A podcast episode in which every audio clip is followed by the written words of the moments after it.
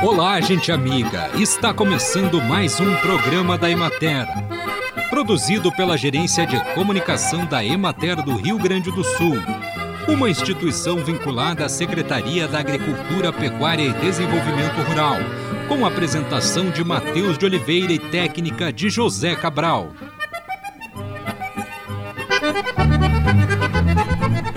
A melancia é uma hortaliça da família das cucurbitáceas, a mesma família do melão e das abóboras. Acredita-se que seja originária da África na região do deserto do Kalahari. Os primeiros registros do uso da melancia como alimento datam de 5 mil anos atrás pelos egípcios. No Brasil, a melancia foi introduzida pelos escravizados africanos e hoje é plantada em várias regiões do país. A melancia fornece pequenas quantidades de vitaminas A e C, além de potássio, manganês e magnésio. Por ter cerca de 90% de seu peso em água, a melancia é excelente opção para saciar a sede. Os frutos podem ser redondos ou ovalados, com ou sem sementes, com a polpa vermelha, amarela ou alaranjada. A casca pode apresentar diferentes tonalidades de verde. No Brasil, os frutos mais comuns são os de polpa vermelha. Reconhecido o ponto ideal de colheita do melão, essa operação deve ser realizada nas horas mais frescas do dia, usando uma tesoura ou faca afiada. O corte deve ser feito deixando o pedúnculo com no mínimo um centímetro de comprimento e no máximo 4 centímetros.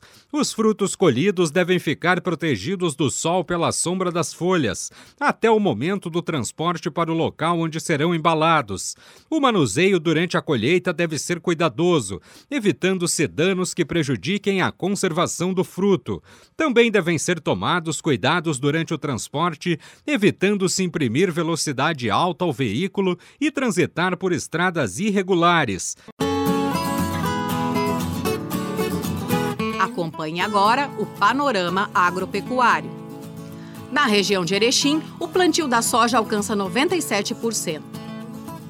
Com 80% em desenvolvimento vegetativo e 20% em floração, a cultura vem sentindo o estresse hídrico e apresentando perdas em virtude da mortandade e do não crescimento das plantas. Na região de Frederico Westphalen, o clima seco dificultou a finalização do plantio e está comprometendo o desenvolvimento da cultura. Enquanto na de Lajeado, as plantas estão em porte bastante reduzido, embora já esteja bem próximo o período reprodutivo. Na de Passo Fundo, o plantio foi interrompido mantendo-se o percentual de 98% da área implantada. Com 100% em desenvolvimento vegetativo, a cultura apresenta-se bastante prejudicada pelo déficit hídrico. Na de Pelotas, o plantio da soja foi concluído na maioria dos municípios, restando poucas áreas nas quais o plantio foi suspenso ou áreas em replantio onde ocorreram problemas de emergência. Na de Santa Rosa, praticamente não evoluiu a área plantada na região em dezembro devido à falta de chuva e de umidade no solo. Assim, atualmente a área semeada segue em 93%. A área restante deverá ficar para ser plantada em final de janeiro. Das lavouras já plantadas, em torno de 82% estão em fase de desenvolvimento vegetativo, 17% na fase inicial de floração e 1% delas entra em enchimento do grão. A alta insolação, as elevadas temperaturas, a falta de chuva e de umidade do solo em dezembro e início de janeiro vem prejudicando as lavouras e dificultando o crescimento das plantas, além do encurtamento dos entrenós e redução do tamanho das folhas. Tais sinais indicam perdas até o momento.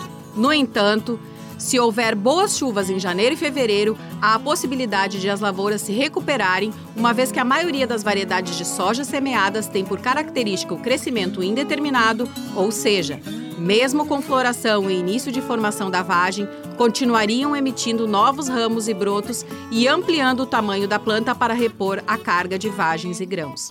Além disso, a baixa umidade do ar traz dificuldades para o controle de plantas daninhas em pós-emergência e preocupa os produtores em relação à aplicação de fungicidas e inseticidas. Os agricultores já identificaram ataque de tripes, ácaros e lagarta em severidade baixa.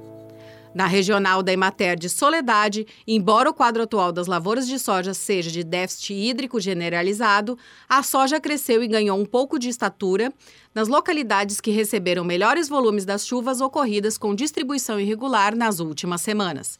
De acordo com o levantamento semanal feito pela Emater do Rio Grande do Sul, o preço médio da saca de soja apresentou variação de 0,75% em relação à semana anterior, passando de R$ 168,47 para R$ 169,73.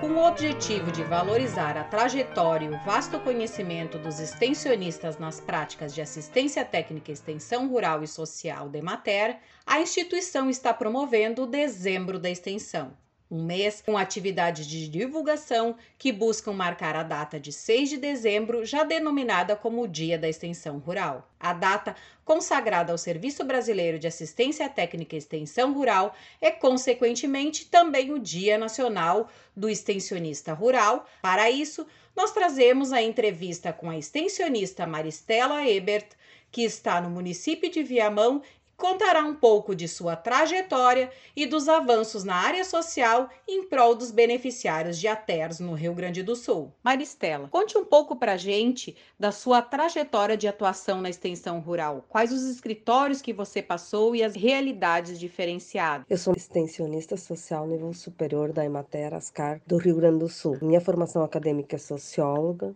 e entrei na instituição em 2012, no município de Dom Feliciano, localizado na região centro-sul do estado do Rio Grande do Sul, pertencente ao Regional de Porto Alegre. Lá permaneci até 2014 e, na sequência, me transferi para o Municipal de Viamão, onde permaneço até hoje. Quais são os momentos mais significativos da sua atuação na extensão rural? Quando a gente vai pensar assim, de que é esse trabalho de extensão rural, a sua importância, o significado, de fato passa filme pela cabeça, muitas razões pelo qual a gente né, acorda todos os dias e vai motivado para trabalhar. A realidade em que a gente está inserida, cada município é único, né, com seus potenciais, também com suas potencialidades, suas dificuldades de trabalho, enfim. Então, pensando assim num contexto de Dom Feliciano, assim, o que eu achei marcante, assim, um município pequeno com processo assim forte de produção de tabaco, um processo também de inserção com os agricultores familiares na questão da diversificação produtiva. Quando eu comecei no município, havia uma cooperativa recentemente formada. Então tinha vários desafios assim. E entre o meu trabalho assim que